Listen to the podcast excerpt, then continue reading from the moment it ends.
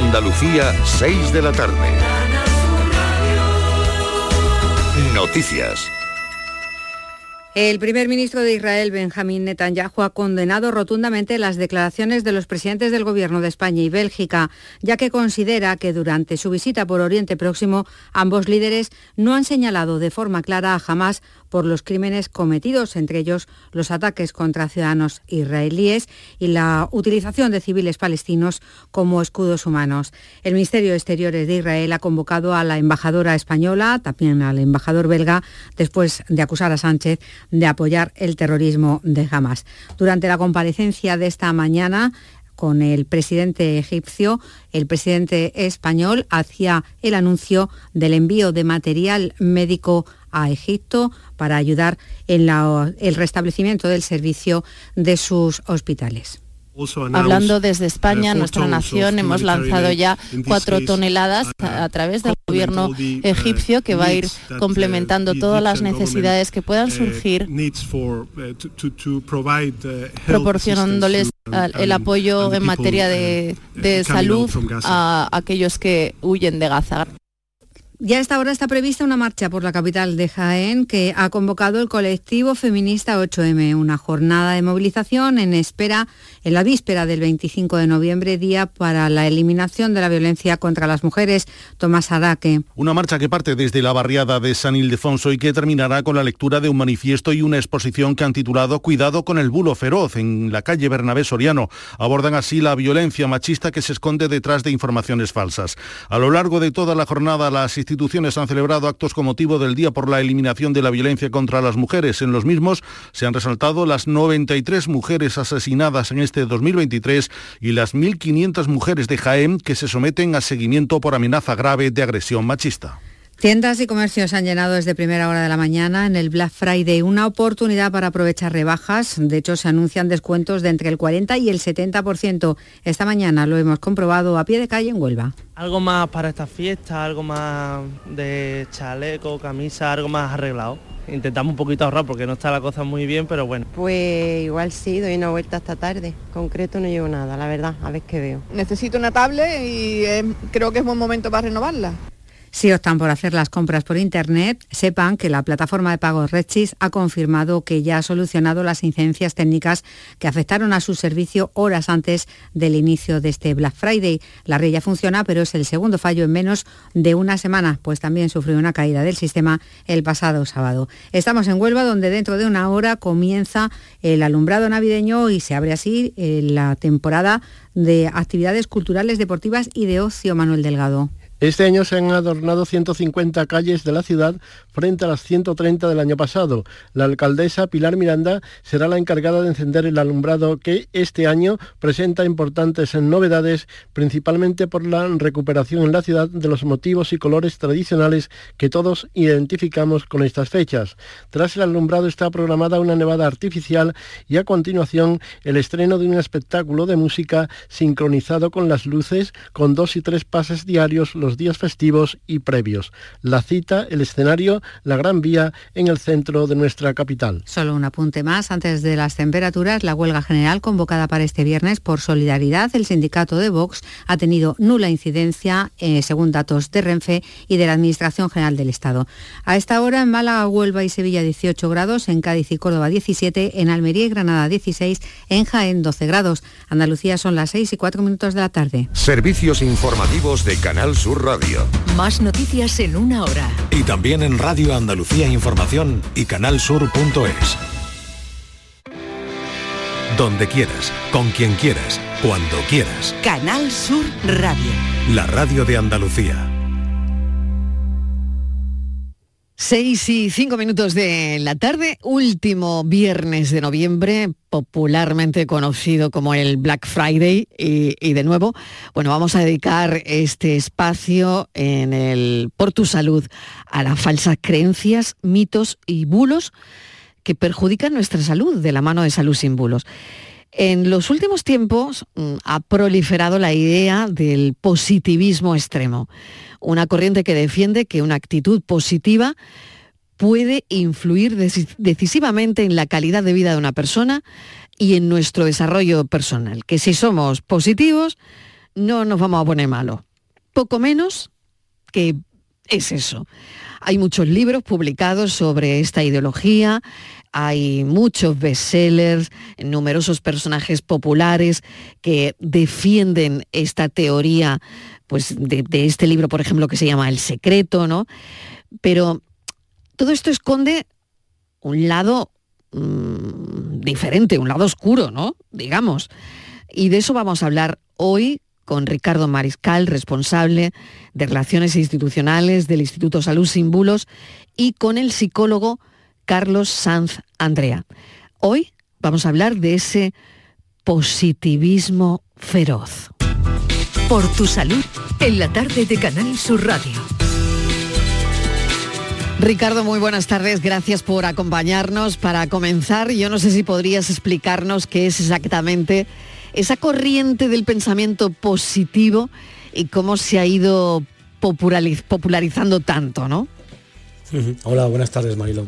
Bienvenido, pues Ricardo. El positivo, la verdad es que lleva, lleva con nosotros casi desde, desde que surgió el hombre, el ser humano, desde que empezamos a las primeras filosofías y las primeras religiones. Lo que ocurre es que el pensamiento positivo moderno pues ya nos remonta al siglo XX, a cuando salió una serie de libros de autoayuda que fueron muy populares, que a lo mejor eh, algunos oyentes nuestros les suenan o los han leído porque se siguen vendiendo hoy en día online. Uno de ellos, por ejemplo, Piense y hágase rico de Napoleón Hill, otro se llamaba El poder del pensamiento positivo de Norman Vincent Peale.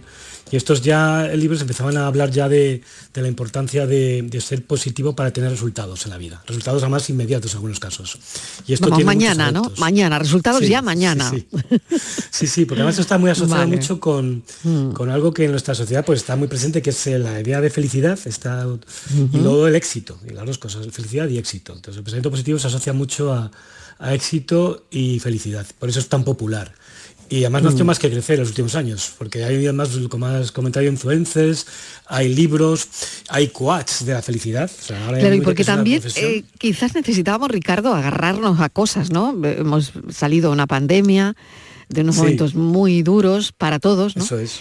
Y, Eso es, en esos momentos. Claro, y en esos momentos yo creo que hay determinados gurús, entre comillas, que ven ahí el resquicio por donde entrar, ¿no? Así es, en las crisis siempre florecen este tipo de, personas, mm. de personas que buscan y que encuentran un nicho de negocio en todo esto. ¿no?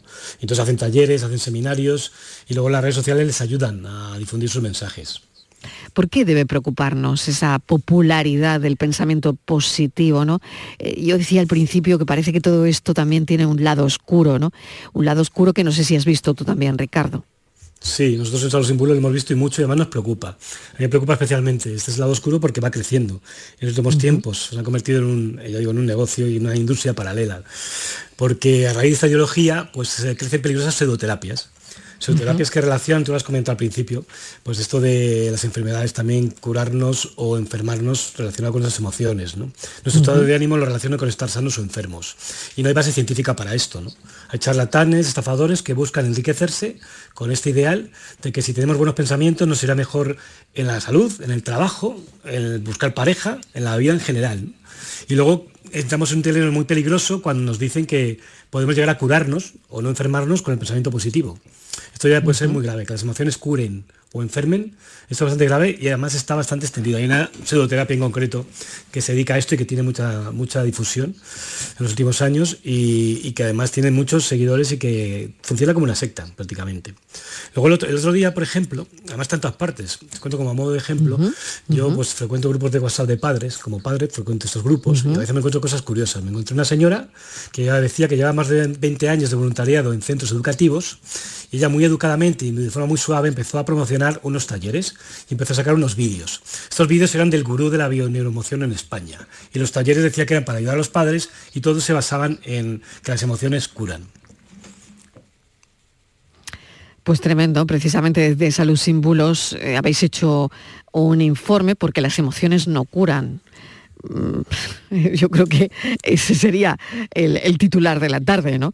Y desde Salud Sin Bulos hicisteis un informe el año pasado con Carlos Sanandrea y con el experto en sectas Luis Santa María del Río sobre precisamente el peligro que escondían eh, determinados retiros vacacionales en el que destacaban una técnica llamada bioneuroemoción y sus derivados, ¿no? O sea, que no se queda solo en la bio-neuroemoción, sino también en todo lo que tiene todo esto alrededor, ¿no?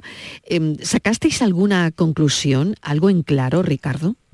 Sí, como has comentado, pues en tiempos de crisis, ya después de la pandemia, pues han florecido estos retiros. Como estamos deseando salir, pues ha habido muchos retiros vacacionales que parecen actividades inofensivas, parecen divertidos, con fines terapéuticos en teoría, en lugares idílicos, pero en realidad no son inofensivos. Utilizan justamente el reclamo del pensamiento positivo para captar adeptos que luego se convierten en víctimas. Buscan además personas enfermas o vulnerables. Y en este informe, precisamente, alertábamos de las pseudoterapias que esconden eh, un protagonismo especial a la bioneuroemoción, que esconden la bioneuroemoción y hay bastantes retiros que esconden esto. Y lo que concluimos al realizar el informe es que la bioneuromoción está en, muchos retiros vacacionales que analizamos y además que es una de las principales tesis de, de esta pseudoterapia, sin ninguna evidencia científica, como digo, es que las enfermedades graves se originarían a partir de un shock emocional y que la reacción de la enfermedad, estar enfermo, sería la respuesta del cuerpo para sanarse. Entonces esto anula un poco toda la función médica, el tratamiento médico y demás, porque supone que todo es un poco espontáneo. Vamos a mm, saludar a Carlos Sanz, Andrea, para hablar de todo esto, de las repercusiones emocionales del pensamiento positivo, de su evidencia o falta de ella. Eh, Carlos es psicólogo y colaborador de la Redune. Carlos Sanz, Andrea, bienvenido. Gracias por acompañarnos. Hola Marilo, buenas tardes. Bueno, desde tu experiencia, ¿cómo explicas el éxito de este pensamiento positivo? Y nos gustaría, mira, hoy salir de dudas. ¿Qué evidencia científica hay sobre los beneficios de que mm, todo es positivo y todos son arcoíris de colores?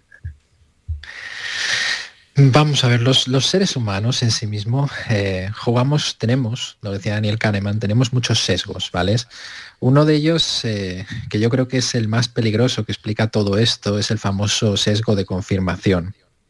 Eso implica que eh, las historias que vamos a contar, que ha dicho Ricardo, los libros que se trasladan en un bestseller, ahora me estoy acordando, por ejemplo, acordados de Víctor Frank, ¿verdad? El hombre en busca de sentido, ese médico que estaba en un campo de... Exacto. Lo habéis oído, ¿verdad? Todo el mundo lo ha leído y es una historia de superación y lo admiramos, además, en un contexto nacionalsocialista que era tan duro. El síndrome del superviviente que se transmite en esos libros es probablemente una persona entre millones de personas que sufrieron la muerte, la tortura y la desesperación. ¿Qué es lo que hace un motivador, un coach, una persona que quiera escribir un libro de autoayuda de éxito? Recurrir exactamente a ese superviviente. Y el sesgo de confirmación que tenemos los seres humanos, que implica que lo que nos funciona, y ahí voy, a mí me funcionismo, eh, creemos que lo que nos funciona a nosotros es un principio general que tiene que funcionarle a todo el mundo, ¿no? Y algún iluminado escribe un libro, hace un taller, eh, monta un grupito, etcétera, etcétera. Entonces son nuestros sesgos mentales a los que estamos predispuestos los que explican que muchas veces o cada cierto tiempo en cada época aparezca este tipo de gente diciendo que ha encontrado la solución, que ha encontrado la fórmula. Y paradójicamente lo que sucede realmente es que estas personas al final te sientes, eh, es decir, la gente normal se siente presionada, porque parece que tengamos que poner constantemente la sonrisa positiva, que tengamos que mantener esa actitud si queremos conseguir el éxito que ellos tienen y que ellos nos venden. Es muy peligroso porque ahora actualmente no solo está viniendo el tema de, las enfermedades, como ha dicho Ricardo, sino que últimamente está muy de moda en temas eh, cripto, en temas de inversiones financieras también. Yo lo he oído con enfermedades ¿eh? Eh, y, muchas veces cuando te encuentras en una entrevista de ese tipo, claro, tienes que, tienes que frenarlo, ¿no? Por sentido común y por no dar un mensaje que no es el correcto, ¿no? Pero es verdad que hay personas a las que he entrevistado eh, que te han llegado a decir, pues que, claro, que estaban pasando por un procedimiento oncológico porque habían tenido mm, una vida muy dura, ¿no? Entonces, este es el peligro probablemente. ¿no? La culpa, ahí está la culpa, que es peor. Encima culpabilizan al paciente. Mm, claro. Mm. ¿Cómo lo veis? Tened en cuenta una cosa, o sea, los seres humanos eh, nos gusta que haya una atribución, una explicación, buscamos explicación a todo, ¿no? Entonces aquí están eh, el tema, voy a poner un ejemplo muy claro, el cáncer. ¿De acuerdo?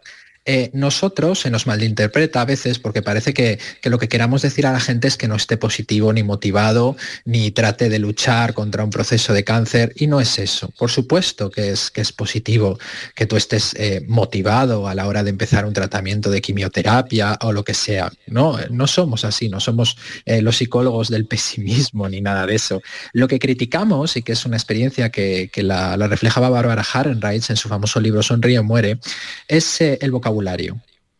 Eso se ha transmitido en un vocabulario en que los grupos era un rollo tipo luchar o morir. Y entonces, ¿qué pasa con las personas que no superaban su cáncer? Perdían de algún modo.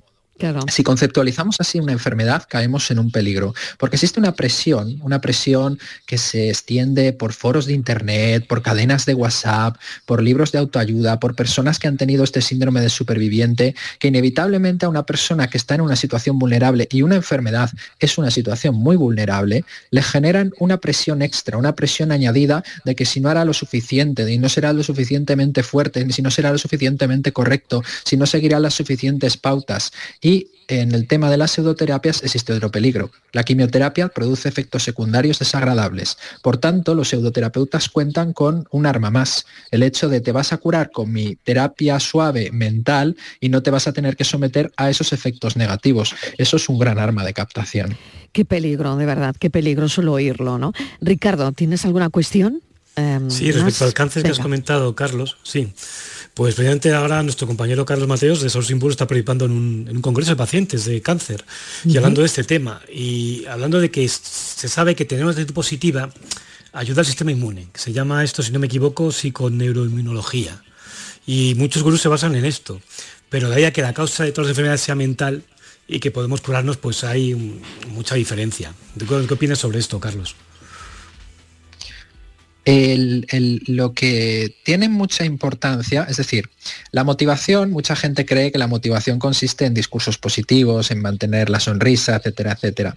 Pero lo que tiene mucha importancia aquí es el tema de que esa actitud positiva tú la consigues más bien si consigues establecer ciertas rutinas para mantenerte. El hecho de que tú te permitas llorar, te permitas estar enfadado, te permitas estar triste debido a la situación que estás pasando, es lo más normal del mundo y no nos tiene que, inhibir de, expresar esas emociones ningún influencer, ningún libro de autoayuda o ningún gurú que nos cuente unas historias. Y hay estudios, metaanálisis, que por cierto el metaanálisis es de algún modo eh, el, el, análisis sobre los análisis, es decir, la máxima figura de investigación es un metaanálisis. Y en esos metaanálisis se ha comprobado que no, que no hay absolutamente ninguna relación entre una persona que pasa un proceso, por ejemplo, de quimioterapia con pensamientos positivos y con pensamientos negativos. ¿Cuál es el peligro real? El peligro real, yo pongo el ejemplo de siempre, es como fumar. La ansiedad no te va a matar, pero fumar sí. Entonces, si tú tienes mucha ansiedad y te lo quitas fumando, muy probablemente estás haciendo una conducta que es peor que si sufrieses ansiedad, ¿de acuerdo? Entonces sí que hay que tener en cuenta que cuando mis emociones me llevan a ejecutar hábitos negativos Ejemplo del cáncer, echarse crema solar, pues no me lo he hecho. Eh, comer mal o comer bien, hacer ejercicio o no hacer ejercicio. Cuando mis emociones empiezan a influir a mis conductas y me hacen tener hábitos negativos, van a repercutir en la salud. Pero de ahí a que el pensamiento se transforme automáticamente en una reacción o en una enfermedad, es un trecho. Qué interesante esta charla. Voy a hacer una pequeña pausa para la publicidad y continuamos, ¿de acuerdo? No os vayáis. La tarde de Canal Sur Radio con Mariló Maldonado. Disfruta el Black Friday con Social Energy. Llévate 200 euros en tu batería virtual con Luz, con seguro todo riesgo incluido los dos primeros años y grandes descuentos con hasta 25 años de garantía en todas nuestras instalaciones de primeras marcas. Esta semana 20 meses al 3,55% TAE. Pide tu cita al 955 44 11 o socialenergy.es. La revolución solar es Social Energy. Descubre con gente de Andalucía los mejores productos y sabores de la provincia de Sevilla, con las ferias del pan, el aceite, la aceituna y los productos ecológicos. Este sábado estaremos nuevamente en el patio de la Diputación de Sevilla para que conozcas productos muy solicitados y de primerísima calidad. Gente de Andalucía. Este sábado desde las 11 de la mañana en las ferias del pan, el aceite, la aceituna y los productos ecológicos con el patrocinio de ProDetour, Diputación de Sevilla. Es época de propósitos y la salud de tus piernas es importante. Ahora en Baricentro puedes ahorrar un 25% en tu tratamiento de varices sin cirugía. Únete a más de 45.000 pacientes satisfechos en toda España. Llama al 912 77 88 99 y cuida tus piernas con Baricentro. Líderes en salud vascular. La Navidad comienza con la primera logroñesa. El mazapán de siempre, artesano, tradicional. Mazapán de Montoro, bombón de mazapán, turrón blando o torta imperial. 70 años de historia compartiendo contigo lo mejor de la Navidad. Mazapanes de Montoro, la logroñesa. La Navidad en tu mesa. Escuchas Canal Sur Radio, la radio de Andalucía. Centro de Implantología Oral de Sevilla, CIOS, campaña especial 36 aniversario. Implante, pilar y corona, solo 600 euros. Llame al 954 22 22 60 o visite la web ciosevilla.es. Estamos en Virgen de Luján 26, Sevilla. Recuerde, solo 600 euros. Si necesitas recuperarte de una operación de cadera, rodilla o cualquier otro proceso médico, en Vallesol podemos ayudarte. Contamos con profesionales que te ayudarán a recuperarte más rápido y todo ello sin desplazamientos innecesarios y por mucho menos de lo que imaginas. Infórmate en el 924 24 25 o en vallesol.es. Vallesol, te cuidamos diferente porque eres único. ¿Necesitas alquilar un coche o furgoneta? Descubre Concerrent, el alquiler de vehículos 100% digital de Grupo Concesur. Turismos de todos los tamaños, furgonetas de hasta 9 plazas, furgonetas de carga e incluso furgonetas camper. Todo al mejor precio y en solo 3 clics desde tu móvil. Te esperamos en concerrent.com o en nuestra app Concerrent. Soy Andrea, capitana del equipo de fútbol de los Unaute Club. En cuanto a las instalaciones deportivas, creo que han mejorado bastante y creo que es una buena base para poder hacer buenos entrenamientos y que todo el mundo se sienta a gusto. Cada día la Diputación de Sevilla trabaja con tu ayuntamiento para mejorar las instalaciones municipales en tu pueblo y tu ciudad. Diputación de Sevilla, cerca de ti. ¿Juega tu equipo? No dejes que el tráfico te meta ni un gol. Que la gran parada del partido de hoy sea la de Tusam. Deja el coche en el banquillo y ve el partido con Tusam. Tusam, el mejor refuerzo de la temporada para tu equipo. Tusam, Ayuntamiento de Sevilla. Canal Sur Radio. La tarde de Canal Sur Radio con Mariló Maldonado. 6 y 22 minutos de la tarde, los peligros del pensamiento positivo. Hemos querido poner el foco hoy en esto con Ricardo Mariscal, responsable de Relaciones Institucionales del Instituto Salud Sin Bulos, y nuestro invitado, que es Carlos Sanz Andrea, que es psicólogo. Bueno, estamos, hemos dejado la conversación en un punto muy, muy interesante porque, bueno, estábamos hablando incluso de procedimientos oncológicos eh, y Carlos Sanz nos estaba comentando un poco pues lo que el pensamiento positivo tiene detrás de todo eso, ¿no? Y ya tiene bastante el paciente con todo lo que tiene para que encima tenga que sentirse culpable por creer que, claro, que, que prácticamente se ha provocado la enfermedad por su actitud mental, ¿no? y, y un poco lo hemos dejado ahí, Carlos. Sí, sí, ese es el peligro. Bueno, ahora mismo, por ejemplo, los influencers, como está muy de moda el hecho de, por ejemplo, bueno, yo lo entiendo, hay personas que cogen su ánimo de las redes sociales, influencers que han padecido eh, procesos y que, bueno, pues al final se ha producido la muerte de estos influencers. Lo siento por si esto suena muy duro, pero hay que pensar que cuando estas personas eh, se, han, se, han, beneficiado pues, del refuerzo, del apoyo, de la gente, les ha venido bien, y yo no critico eso, jamás criticaremos eso, como he dicho, pero eh, es importante que desde nuestros jóvenes, desde las redes sociales, se transmita también un mensaje de realismo, que por más que 100 millones, mil, mil, mil personas o 10.000 personas me animen y los likes me animen y trate de hacer muchas publicaciones diciendo que voy a luchar y vosotros me apoyéis, eso no significa ningún fracaso si al final la cosa es inevitable. Ricardo. Sí. Eh, además, Carlos, los ideólogos de este positivo extremo que lo podemos ver en muchos libros y vídeos, dicen que la enfermedad es una enseñanza que nos pone el universo y que por eso hay que estar agradecidos. ¿Qué les decimos a quienes ven los vídeos, estos vídeos y leen estos libros y se lo creen? ¿Qué les decimos? El mundo es, eh, la idea es que el mundo sería un salón de clases. Eh, yo no critico la idea de que aprendamos al revés, siempre digo que hay que recordar todo lo que nos sucede, pero para que no nos pase otra vez, porque esa es la idea que tenemos del aprendizaje. El problema, y, y esto ocurre en movimientos como la bio, es cuando absolutamente cualquier detalle se interpreta como una enseñanza. Esta gente empieza a notar poco a poco o a buscar indicios insignificantes a veces y se lo toma como mensajes literalmente del universo. Y entonces tenemos en los foros algunas discusiones absurdas y ridículas, en plan simbólicas del más nimio acontecimiento que les haya sucedido en su vida. Y eso es profundamente disfuncional. Hay dos cosas que son profundamente disfuncionales en psicología. Darle muchísima importancia a los hechos nimios que te ocurren pero también obsesionarse con que todo tiene un significado, ¿de acuerdo? Tanto el, total significado de todo como la ausencia total de significado, es decir, una depresión, son extremos patológicos que tenemos que evitar. Y todos los libros que vienen de la autoayuda y todo ese sentido defienden una idea profundamente distorsionada y peligrosa, que es la idea de que tú eres 100% responsable de todo lo que te sucede o de que nada de lo que ves significa nada, que está en el libro canalizado un, un curso de milagros en este caso. Ambas posiciones son peligrosas para cualquier enfoque y la persona está vulnerable, recordémoslo, es abiertamente eh, fácil sugestionarla en ese momento. Qué importante es todo esto eh, y qué importante es poner el foco desde mi punto de vista, porque es muy fácil dejarse atrapar y sobre todo porque, como bien decís, es que eh, la persona es vulnerable en ese momento y tiene que agarrarse a lo que sea. Y en ese lo que sea es donde entra todo esto. ¿no?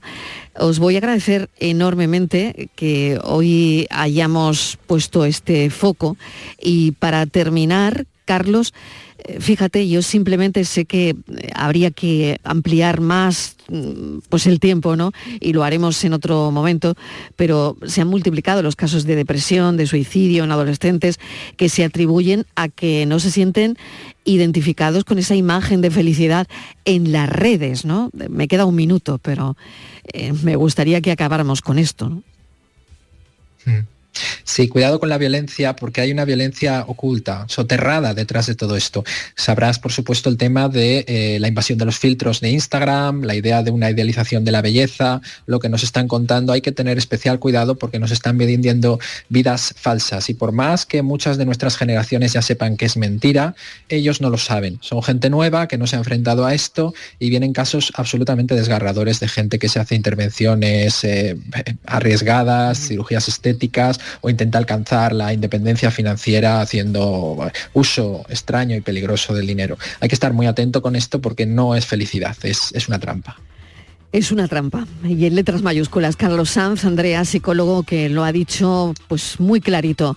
Y Ricardo Mariscal, responsable de Relaciones Institucionales del Instituto Salud Símbolos. Gracias a los dos por este tiempo de radio. Muchas gracias, Marilo. Gracias. En toda Andalucía. Canal Sur Radio. La radio de Andalucía. Y dentro del programa Destino Andalucía pasamos de la salud al turismo. Vamos a visitar el conocido Bosque de Cobre, un castañar en el Valle del Genal de Málaga, que en esta época del año se llena de colores otoñales, que está precioso y que es todo un placer para los sentidos. Hasta ahí nos lleva Eduardo Ramos. Buenas tardes, Eduardo, ¿qué tal? Bienvenido. Hola Mariló, ¿qué tal? Muy buenas. Es sin duda un rincón maravilloso en la serranía de Ronda donde sumergirse en este paisaje otoñal en localidades como Parauta, Igualeja, Cartagima o Júzcar, entre otras, y con un atractivo muy especial. Una parte de esta ruta está esculpida como un bosque encantado lleno de duendes, de gnomos o de animales mitológicos. En Canal Sur Radio y Radio Andalucía Información, Destino Andalucía, con Eduardo Ramos. Conoce tu tierra, visita Andalucía. La Sierra de Aracena, el Barranco de Poqueira, el Marquesado del Cenete o el Bosque de Cobre son algunos de los puntos en Andalucía donde en esta época del año y gracias a las distintas tonalidades que ofrecen las caducas hojas de los castaños llenan nuestra tierra de colores únicos para nuestros ojos. Esta semana en Destino Andalucía vamos a visitar uno de ellos, el malagueño Bosque de Cobre, donde pasear gracias a la gran senda de Ronda cerca del cauce del Genal y del castañar que le da su nombre. De allí saltaremos hasta Motril para conocer su Museo de la Caña de Azúcar y concluiremos este viaje en Sevilla, donde en unos días comienza el Festival de Música Nocturama.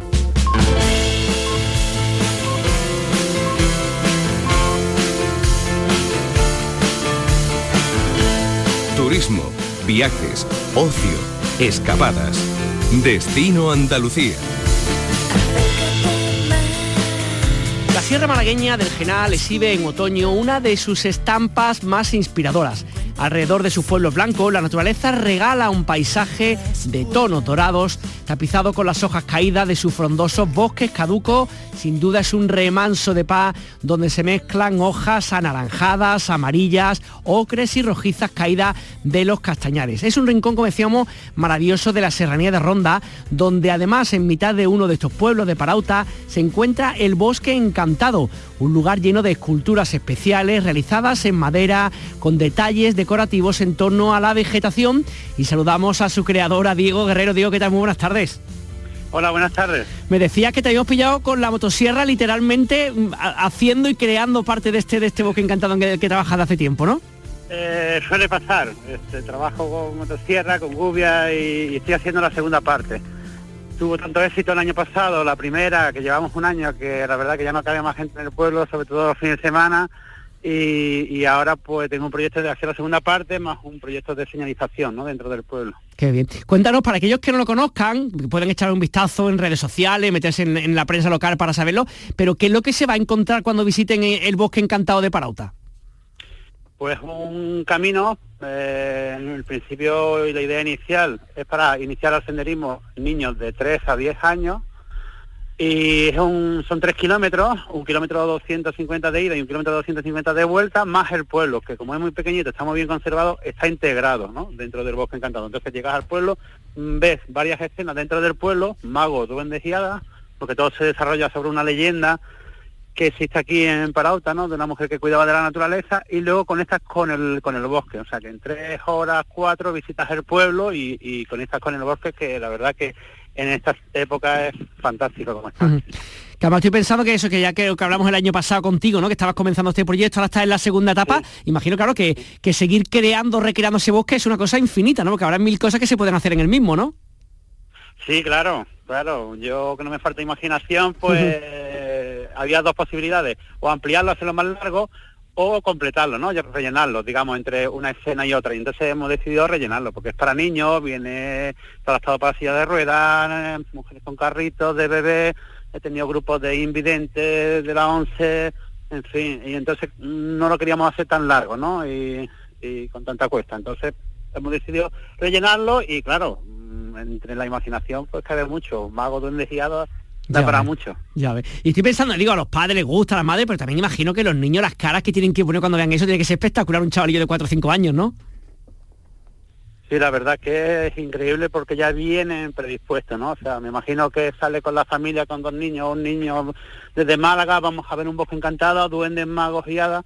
Entonces los niños vienen con una ilusión y predispuestos. O sea, yo he visto de saltar al ver una casita de duendes, que hay nomás entrar, abrazarse a los duendes, tocan en las puertas que están en los árboles para ver si se abre, en fin, entonces ellos vienen con, la imaginación ya predispuesta, ¿no? Que imagino también para, para un escultor como tú tiene que ser también, no sé, algo muy satisfactorio, primero poder dedicarte a, crear cosas y más en un lugar como, como el que estáis vosotros en este camino, ¿no? Entre Parauta y Cartagena, si no me equivoco, que también es un espacio único dentro de la provincia de Málaga y de toda Andalucía, ¿no? Pues sí, imagínate, es muy gratificante, ¿no? Eh, la cantidad de gente que ha pasado, eh, se, ha contabilizado más de 50.000 personas eh, en un solo año, ¿no? Aquí vivimos entre semanas unos 80 personas, aunque el censo ha subido y estamos en 280 personas. Pues es como cuando haces una exposición, que ahora mismo tengo una en Cají, en la Sarquía, y tú haces una exposición pues, para que la gente vaya, ¿no? Imagínate hacer una exposición y 50.000 personas. Para mí es muy gratificante y sobre todo ser profeta en mi tierra, ¿no? Que valoren mi trabajo y que mis vecinos me feliciten y que hay veces que te para la gente, oye, tú eres me vas a hacer una foto contigo, unas cosas que me está pasando que bueno, no, no me lo esperaba. Oye, y también eso lo que implica de, de, riqueza también en el pueblo, porque oye, el que se toma la cerveza, que se queda a comer, que se queda a dormir, el que gasta en algo, también eso el pueblo de alguna manera también lo nota, ¿no? Pues imagínate, se ha abierto una tienda que no había, se ha abierto un bar, se han creado una serie de puestos, mira, puede llegar a, los fines de semana, sábado y domingo, hay unos puestecitos a la entrada del bosque encantado donde puede encontrar chacinas de igualeja, que están fantásticas, castañas brandy en almíbar de Benaloría, de aquí de la zona. Entonces, productos de la tierra, productos de cercanía, de artesanía y de gastronomía, ¿no? Mm. Y ha sido un revulsivo porque hay mucha gente, oye, que los fines de semana se está sacando un dinero extra, hay gente que se ha dado de alta de autónomo para trabajar ahí y se han creado puestos de trabajo, que, eso es para nosotros y para los pueblos despoblados, una España despoblada que tanto hablan los políticos, pues imagínate. Totalmente. De hecho, eso estaba pensando, digo, digo, ¿no? Con el tema de, los lugares que se vacían, ¿no? De, espacios que, pueblos que se quedan sin habitantes. Hace unos años fue el pueblo de Juzca, ¿no? Que conocido como el pueblo Pitufo, que sigue teniendo su trayectoria, pero es que lo que estáis haciendo vosotros, tú específicamente en Paraute, también lograr asentar la población gracias un poco a actividades como esta, ¿no? Claro, además, fíjate, ahora le venimos bien a Jusca porque eh, la visita aquí son tres, cuatro horas. Oye, si vienes con niños, vienes desde Granada o desde Almería y vas a echar el día, pues echa aquí la mañana y te puedes ir a Jusca que está a 10 kilómetros, ¿no? Incluso allí el oficial de turismo nos lo dice, ¿no? Oye, ¿cuánta gente viene de ahora desde de, Parauta? Entonces nos complementamos. Incluso yo creo que habría que hacer proyectos futuros. De hecho, yo tengo una propuesta en el Ayuntamiento de Cartagena para hacer algo parecido porque sería Parauta, Cartagena, Juscar, ¿no? Y lo que hace falta son ideas, ideas y que los políticos y los alcaldes pues crean en ti, ¿no? Porque esto es un poco cuando tú lo propones, que vas a ser personalizado unos árboles y sobre una leyenda va a crear una cosa, pues bueno, tiene que ser receptivo, ¿no? Por el ayuntamiento y que crea en ti y dice, bueno, pues venga, apuesto y vamos a hacerlo. Además, hablamos también, saliendo un poco de, de Parote, hablando un poquito también de, la zona, de esta época del año, ¿no? Este bosque de cobre, decíamos en la entrada un poco, ¿no? De hojas naranja, amarilla, roja, es un espectáculo también para, para los sentidos el poder pasear por, por toda la comarca en general, ¿no? Ahora es ideal. El, bosque, el, Valle de Genal, sobre todo el Alto Genal, que hay 3.500 hectáreas de castaño, es impresionante. De hecho, hemos estado súper llenísimos el fin de semana, pero aquí en Pujerra, que es fantástico el bosque que tiene de castaño, Igualeja, Juzca, Cartagena, porque ha hecho buena temperatura, entre comillas, porque debería estar lloviendo. A partir de hoy parece que, está entrando el frío. Y, ha hecho una temperatura fabulosa de 25 grados, la gente paseando y se ha colapsado todo el valle, todo, todo el alto genal, porque la estampa es fabulosa. Totalmente. Tío, además que está bonito en esta época del año, con esos colores, también es un lugar que puede visitarse durante la primavera, el verano, o sea, cualquier época del año es un lugar maravilloso para poder visitarlo, ¿verdad? Todo el año. Yo recomiendo mucho la primavera, que es un poco desconocida, pero el renacer de las flores, eh, que los castaños se ponen de verde y es bonita. Luego también ahora cuando se va la hoja, que dentro de 15, 20 días, también tiene un... En enero hay unas nieblas, que un un poco más fantasmabólico el bosque, pero tiene también su encanto. ¿eh? Yo recomiendo los pueblos de Genal para visitarlo porque tenemos un bosque fabuloso y cuando la gente viene, que a lo mejor vive en Marbella o cerca, mm, se queda alucinado de, la belleza que hay y, la, el vergel que hay ¿no? de vegetación. Pues nada, como siempre, un placer hablar contigo y de nuevo felicidades por el proyecto. Diego Guerrero, escultor y responsable de este bosque encantado de Parauta. Un abrazo y que vaya todo muy bien. Muchas gracias, muchas gracias por su atención.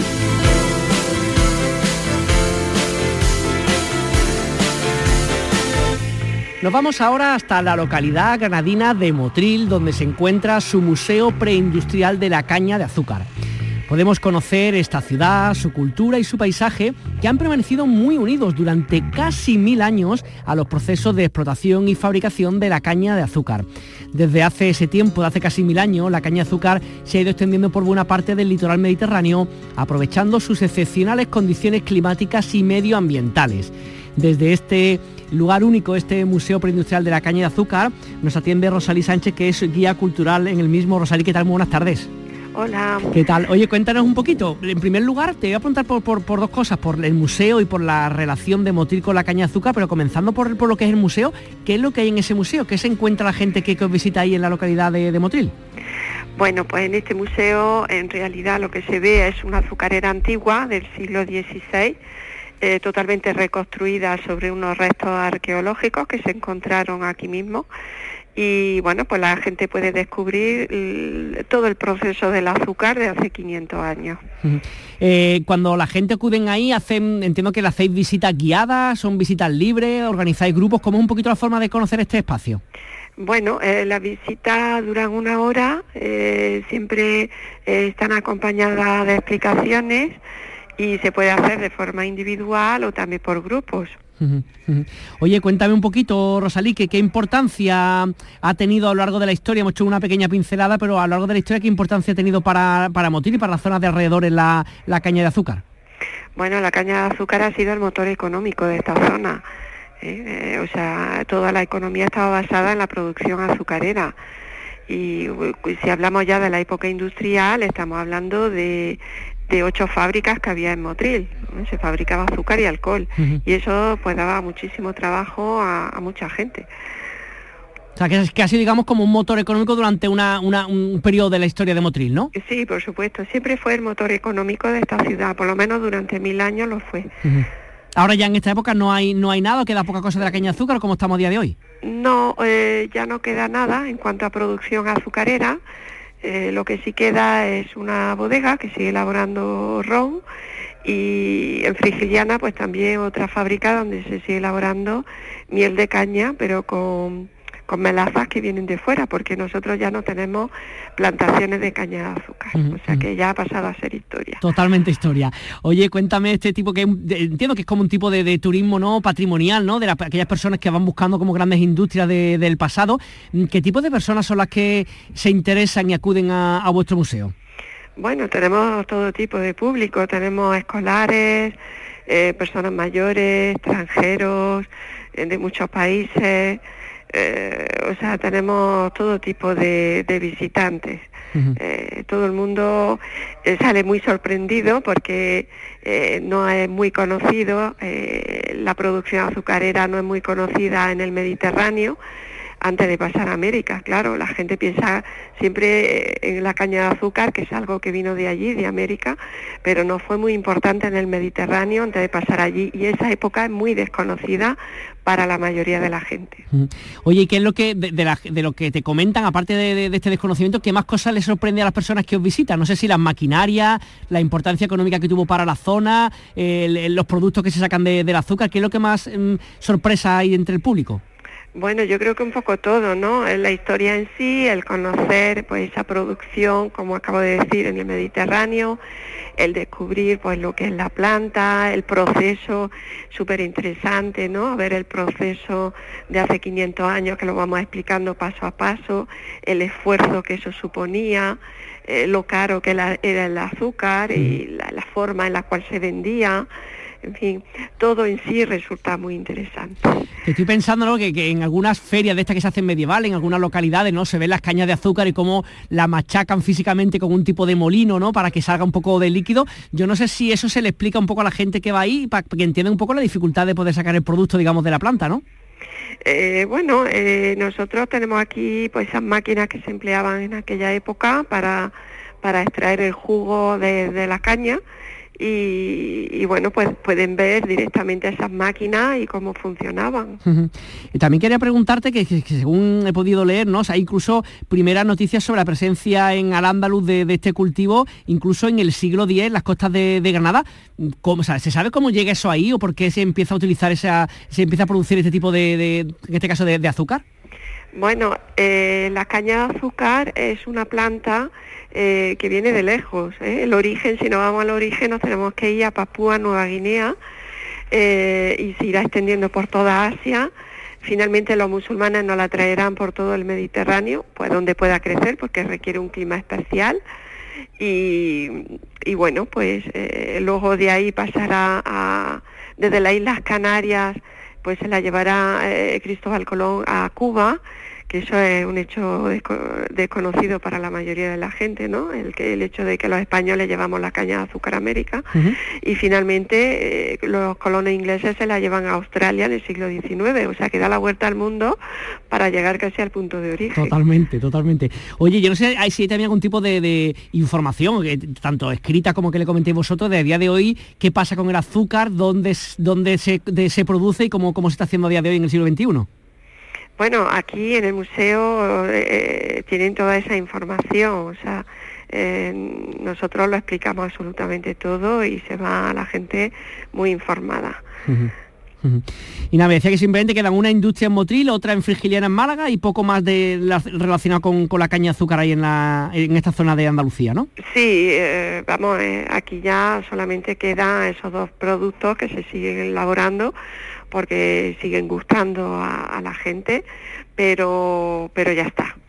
No hay más, no hay eso Ya, eso ya terminó, sí. Pues nada, este museo preindustrial de la caña de azúcar que se cuesta en Motil, ¿hay que reservar las entradas, hay que comprarlas antes o la marcha se puede acudir? ¿Qué es lo que recomiendas? Bueno, si son personas y vienen a visitar de forma individual, no, no tienen por qué reservar, o sea, van viniendo conforme ellos eh, quieren, quieren visitar. Ahora, si se trata de un grupo, siempre reservamos con antelación para, más que todo, para no coincidir con otros posibles grupos que puedan venir. Pues nada, aquellos que estén interesados, que se vayan a la página web Museo Preindustrial de la Caña de Azúcar, que vean todo lo que hay sobre esta producción que tiene más de 10 siglos en nuestra tierra y que de paso visiten esta localidad de Motil en Granada. Eh, Rosalí Sánchez, guía cultural de este museo, muchísimas gracias por atenderlo. Un saludo. Muchísimas gracias a vosotros. Estamos sin duda en una época donde son muchísimas las actividades, gran parte de ellas relacionadas con la Navidad y algunas otras con el turismo que vamos a seguir ampliando, pero ahora contado de una forma un poquito más breve. Virginia Montero, ¿qué tal? Muy buenas tardes. Buenas tardes. El encendido navideño de Málaga se realiza en unos minutos. Desde este viernes a partir de las 7 de la tarde habrá más de 2 millones de puntos de luz como referente en la iluminación de Calle Lario o de la Alameda principal. Calles, plazas y glorietas de la ciudad se encienden este viernes. Lo más llamativo del centro histórico es la Alameda Principal, que estrena un entramado forestal y de hojas colgantes que lucirán también durante el día. O calle Larios, donde vuelve a instalarse el conjunto de ángeles celestiales, diseño exclusivo para Málaga desde el año pasado. Un año más se ofrecerá a diario tres pases de espectáculos de luz y sonido que tanto atraen a los visitantes. El presupuesto de las luces es de un millón y medio de euros. El Belén viviente de la localidad onubense de Beas, el nacimiento vivo más antiguo de Andalucía, se inaugura también en breve el próximo 1 de diciembre. El Belén viviente de Beas, con más de 50 años de antigüedad, cuenta en su haber con numerosos premios otorgados por distintas asociaciones de belenistas, entidades públicas y medios de comunicación. Además, está reconocido como una de las siete maravillas de la provincia de Huelva. En él se representan escenas tradicionales de la Biblia con niños y animales como protagonistas, así como escenas costumbristas de la provincia de Huelva. Y el Ayuntamiento de Granada que va a reubicar esta Navidad la pista de hielo y también su noria. La pista de hielo que tradicionalmente se ha instalado en la Plaza Birrambla se trasladará al Paseo del Salón, donde se sumará a la tirolina, las pistas de trineos y el resto de actividades infantiles. La Noria también se va a cambiar de emplazamiento a la explanada del Palacio de Congresos. El ayuntamiento además ha creado un dispositivo especial de Navidad para coordinar todas las áreas implicadas en las actividades navideñas, seguridad, movilidad y comercio. Y noticia más de las Navidades que las hay, este lunes se celebra la jornada titulada Turismo Científico como reto en la desestacionalización turística, un acto organizado por la Universidad de Granada. Con esta actividad se quiere impulsar el desarrollo del turismo científico como reto para la desestacionalización de la oferta turística, promover el diseño de experiencias turísticas a partir de actividades de, divulgación, animar a los investigadores a crear experiencias de turismo científico, así como fomentar la generación de nuevos espacios para promover la cultura científica. Está dirigida a instituciones científicas, divulgadores e investigadores, así como a responsables turísticos de entidades locales o de empresas del ámbito turístico. Y los ayuntamientos de Úbeda y de Baeza en Jaén se han propuesto recuperar el camino que habitualmente hacía el poeta Antonio Machado en sus continuos paseos por los campos de olivares. El camino tiene unos 9 kilómetros de recorrido y cada ayuntamiento se ha encargado de adecentar la parte que le compete. La marcha inaugural del Camino de San Antonio de la ciudad de Úbeda se llevará a cabo este domingo. Dos rutas simultáneas en ambos sentidos permitirán hacer el recorrido de esta vía por la que transitaron San Juan de la Cruz y Antonio Machado. En Canal Sur Radio y Radio Andalucía Información, Destino Andalucía con Eduardo Ramos. Ya casi se ha borrado de mi mente el zumbido grave y sordo de tu voz. Para que la música sea siempre una de las principales señas de identidad de Sevilla, vuelve Nocturama con su edición número 19 y un cartel que reúne a la capital, en la capital hispalense a nuevos y veteranos sonidos de escena y que como caracteriza al festival se presenta huyendo muchas veces de las etiquetas impuestas y apelando también al espectador distinto, al que tiene curiosidad por el disfrute de las periferias musicales en contar otro tipo de sonidos, de bandas, de música más contemporánea y más experimentales. Saludamos a David Linde, que es el responsable, el director de Nocturama. David, ¿qué tal? Muy buenas tardes. Buenas tardes, Eduardo. Un festival, como decíamos, que comienza a partir del próximo día 30 de noviembre hasta el 2 de diciembre, aunque ya es conocido por muchas personas, pero aquellos que todavía no lo sepan, tanto de Sevilla como del resto de Andalucía que nos escuchan, ¿qué se van a encontrar en este festival? Pues sobre todo se van a encontrar un festival diferente. Una de las cosas por las que nosotros hemos apostado de siempre ha sido por marcar un poquito la diferencia con otros formatos u otros festivales que se pueden dar en la ciudad o en Andalucía.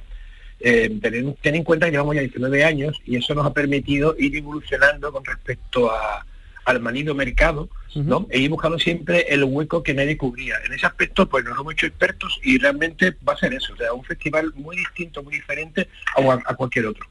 Que me estoy pensando, claro, cuando hablamos de, festivales, ¿no? estoy pensando en los de verano, que son los más típicos, cuando uno se pone a mirar los carteles, dice, parece que están todos los grupos prácticamente fichados casi, ¿no? Igual en los mismos, en distintos ciudades, distintos momentos, pero son prácticamente las mismas bandas las que actúan en todos sitios. Imagino que un poco vuestra filosofía es romper un poco con eso y también mostrar otras voces, ¿no? Sí, realmente, o sea, todo esto que comentas tiene sentido por, el, por la famosa industria de la música, que en los últimos años ha crecido muchísimo en este país y, quien marca realmente este tipo de programaciones suelen ser los mercados. O sea, tú no puedes hacer un festival para 30.000 personas y sin meter este tipo de bandas que te traen pues justamente eso 30.000 personas. ¿Qué ocurre? Se nos queda fuera de ese rango muchísimos artistas y de gran calidad. Entonces, bueno, eh, en el fondo lo tenemos muy fácil, porque simplemente tenemos que apostar por la diferencia. Y en ese aspecto, bueno, pues sí, apostar por lo diferente se ha convertido en un rango habitual nuestro. No, y también imagino que hay, que hay públicos para todo, ¿no? Hay público, como decía, ¿no? Para esas 30.000 o 50.000 personas que van a festivales de verano y también hay público que en un teatro concreto, ¿no? Creo que en el Teatro Central es donde soléis hacerlo junto con el Alameda, ¿no? Y la Sala Malandar este año, también tienen cabida en esos espacios, ¿no? Sí, no solo tienen cabida, sino que además el público puede ser incluso el mismo. Quiere decirte, tú puedes disfrutar en verano de un festival de estos masivos, viendo este tipo de bandas que has comentado antes, ¿de acuerdo? Y a la vez en venirte en otoño a disfrutar en un ambiente mucho más íntimo, mucho más cómodo, digamos más... Sí, realmente más íntimo, sería la palabra. Sí, sí, por supuesto. El, eh, el melómano puede disfrutar por fortuna en Sevilla en los últimos años de todos los formatos posibles. Una de las cosas que hemos dicho en la presentación, David, hablamos de las periferias musicales, de visiones contemporáneas, experimentales de la música. ¿Cómo se traduce eso en, grupo? Cuéntanos también, eh, entiendo que son una cantidad muy grande de los que van a venir, pero algunos nombres que tú piensas que son indispensables para aquellos que quieran acercarse a Nocturama este año. Bueno, pues mira, como nombre indispensable, te comento de, de gente que llevan años trabajando, como tú me has dicho antes, desde la periferia. Estamos hablando de Carmen Boza, que reside y produce desde Algeciras, estamos hablando de Fajardo, por ejemplo, que viene de las Islas Canarias, o estamos hablando de Víctor Herrero, en este caso que, mm, que aun siendo castellano vive en Suecia. Bueno, esta periferia, esta periferia es un poco rara, pero bueno. Entonces, realmente incluso los grandes festivales, las grandes cabeceras de cartel, tienen ya mucho más que ver con las periferias con los clásicos centros de producción nacionales como podría ser Madrid o Barcelona. En, en Andalucía, por fortuna, llevamos muchísimos años, bueno, prácticamente llevamos siglos exportando cultura al mundo y, nuestros creadores tienen siempre una, aparte de una gran calidad, tienen siempre el, atributo de trabajar desde, lo oscuro, desde lo precario, y eso agiliza, eso digamos que enriquece también aún más si cabe su discurso artístico. Eh, por lo que lleváis de, ya, ya hablando, ¿no? 19 ediciones del, del Nosturama, por lo que habéis visto en la evolución de estos años, mm, ¿es sobre todo público sevillano de la capital o de localidades de alrededores o también estáis notando como visita desde otros puntos de Andalucía, incluso de España? A ver, dependiendo del año, dependiendo del artista, suele venir gente de otros puntos de, otros puntos de Andalucía. Y, y, también, insisto, dependiendo del artista, pues también viene gente de otros puntos de España. Pero normalmente nosotros intentamos hacer una programación muy, muy orientada al vecino. O sea, la frase estas manidas como impacto económico, turismo cultural, huimos mucho de eso y nosotros lo, que hacemos es una música de cercanía. Eh, tanto por los artistas que proponemos, que suelen ser en la mayoría andaluces, ¿no, aunque vamos, no nos cortamos entre gente del resto del país e incluso internacionales, pero lo que procuramos es que el sevillano en este caso, y bueno, y prácticamente Andalucía Occidental, como suele decir la gente del Valle, em, consideren este festival como algo suyo y no como un festival marca blanca que puede ser exportable a cualquier otra ciudad. Doctorama eh, nace eh, y se hace por y para Sevilla en este caso, y Sevilla, siendo como es una ciudad acogida y abierta, lógicamente mm, podemos responder a la expectativa de cualquier, de cualquier persona de fuera. Pero la, la idea siempre ha sido mimar mucho al vecino y hacer un festival muy cercano. Me gustaba eso lo del festival como producto de cercanía, ¿no? Como esto de kilómetro cero en la alimentación, ¿no? Me parece una cosa muy bonita, ¿no? De oye, está bien que venga gente de fuera, sabemos Sevilla cómo, cómo está en los últimos tiempos, ¿no? Con los Grammys que se acaban de celebrar con actuaciones continuamente de, mil cosas, pero también un poco mimar al, local que también, joder, que son los que vivimos aquí, ¿no? Sí, y además en, el caso de Sevilla tenemos mucha suerte porque Sevilla eh, es, alberga a muchísimos artistas. O sea, yo podría hacer perfectamente un festival exclusivamente con músicos sevillanos y no perder un, ápice de calidad. Lógicamente, lo que procuramos siempre es hacer una muestra más, una muestra variada y representativa de lo que está ocurriendo en el país en ese momento. Pero en el caso de Sevilla tenemos mucha suerte, tenemos un grupo, o sea, tenemos artistas residentes, vecinos y locales que tienen una calidad, vamos, a, prueba de toda bala. Muy bien, pues entonces el 30 de noviembre, ¿con qué comenzáis el próximo, el próximo día 30? El concierto inaugural lo hace Ramón Rodríguez, más conocido como Neil Raymond, junto a Paula Bonet, eh, la ilustradora. Va a ser un concierto especial porque no solo vamos a escuchar música, sino que vamos, a ver en directo a Paula Bonet dibujando en, la gran pantalla que tiene el Teatro Lameda, dibujando, bueno, eh, exponiendo su dibujo y su arte al ritmo de las canciones de Ramón. Es un binomio que ya lleva tiempo funcionando y es una ocasión única de verlo en Sevilla, porque realmente nunca han estado y difícilmente van, a volver. Pues nada, para aquellos que nos estén escuchando de Sevilla, del Valle, del resto de, Andalucía, a partir del 30 de noviembre hasta el 2 de diciembre, edición número 19 de Nocturama, David Linde, que disfrutéis muchísimo estos días de música. Un abrazo y gracias por estar con nosotros. Un abrazo y muchísimas gracias. Nos vemos por aquí.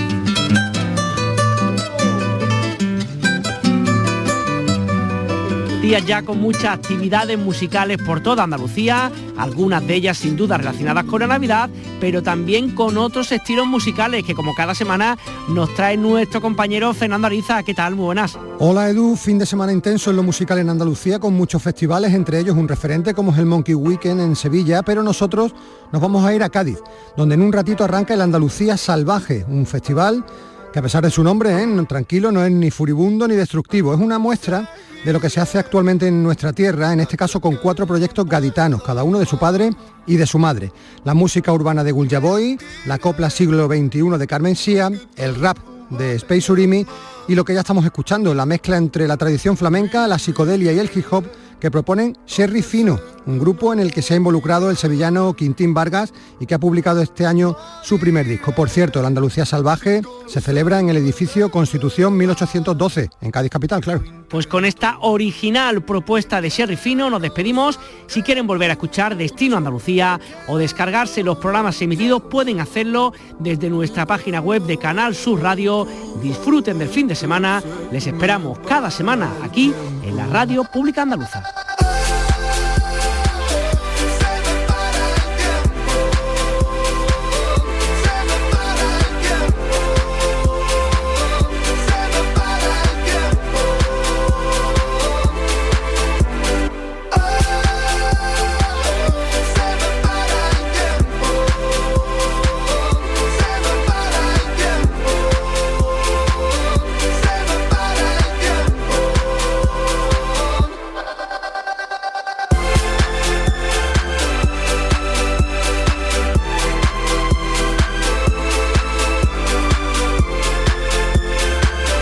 Ya solo me queda desearles un buen fin de semana. Gracias por estar ahí, gracias por escucharnos. El lunes volvemos a partir de las 4 de la tarde y a partir de las 6, como siempre, a cuidarles.